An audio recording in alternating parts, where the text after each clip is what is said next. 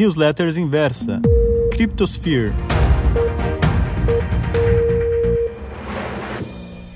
Olá! Raramente eu conto algumas partes da minha história, com receio que tentem me classificar em algum movimento ista contemporâneo. Mas para essa história eu vou precisar abrir uma exceção. Sou filha de uma imigrante espanhola, mas a dupla cidadania, que hoje é um luxo, na época era resultado do desespero da guerra civil que deixou milhares, incluindo a minha família, passarem fome. Meu avô era pedreiro, minha avó empregada doméstica, ambos analfabetos a vida toda. Por parte de pai, não cheguei a conhecer meu avô, que morreu aos 41 anos. Ele era pintor de parede. Minha avó, dona de casa, também analfabeta. Então coube ao meu pai e meus tios desde muito cedo lutar pelo sustento de todos. Nasci em 84 e até que fosse morar sozinha, meu endereço sempre foi na cidade Ademar, periferia de São Paulo.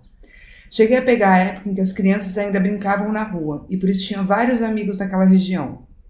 Em 96 eu fui visitar minha família na Espanha. Desembarquei no Porto, em Portugal, e fomos de carro pelo resto do caminho. Do nada, minha mãe solta: Estamos na Espanha. Assim. Sem barreiras, polícia, controle de passaporte, nada. A paisagem era a mesma, as pessoas eram parecidas. Eu nem vi a fronteira, e aquilo foi uma revelação para mim. Eu não a vi, pois ela não existia. Foi inventada por nós, seres humanos, e colocada em todos os atlas e livros de geografia. Mas, na verdade, trata-se de uma grande ficção, com o objetivo único de segregar, nomear, enfim. Fronteiras são uma grande ilusão geográfica. Voltando para o Brasil com isso em mente, comecei a devagar, eu não precisava ficar presa àquilo que meus amigos da rua queriam fazer ou achavam legal. Eu queria aprender inglês, queria viajar mais vezes, alçar grandes voos. E tinha certeza que só estudando muito teria esse tipo de oportunidade. Claro que eu tive que aguentar muita gente tirando sarro da minha cara ou me chamando de metida porque preferia ler um livro a sair para jogar taco na rua.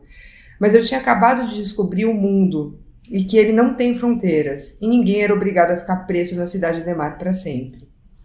O tempo foi passando e infelizmente preciso dizer que alguns desses amigos não fizeram exatamente as melhores escolhas de vida. Um deles foi preso, um outro foi morto pela polícia e um terceiro, a última vez que eu ouvi a respeito, tinha por profissão fazer assaltos na região da Berrine. Um show de horror. Outros, por sua vez, casaram-se e vivem a dura rotina de casa, trabalho, casa. E todos nós sabemos como isso pode ser maçante. Dia desses, um desses amigos me chamou para dizer que tinha visto meus vídeos sobre criptomoedas e estava impressionado. Me perguntou o que eu tinha feito para chegar até aqui e como ele poderia saber mais a respeito.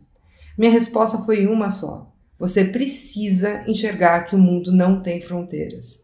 Quando realmente tiver essa percepção, vai ver que não faz sentido existirem centenas de moedas nacionais e perceber a quantidade de ilusões que nos são impostas dia a dia para que tenhamos uma falsa sensação de segurança vai entender que é esse o papel dos governos, que pagamos extremamente caro por isso e, principalmente, que temos outra, outras alternativas.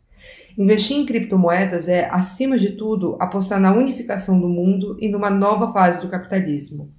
Porque, caso ainda não tenham percebido, o capitalismo como nós conhecíamos mudou nesse ano. Afinal, com criptomoedas não existe pensar fora da caixa, pois não existe caixa. E não existem fronteiras. Cabe a nós utilizar essa tecnologia tão revolucionária para criar uma outra realidade nossa, ao nosso favor. Um grande abraço e até a próxima.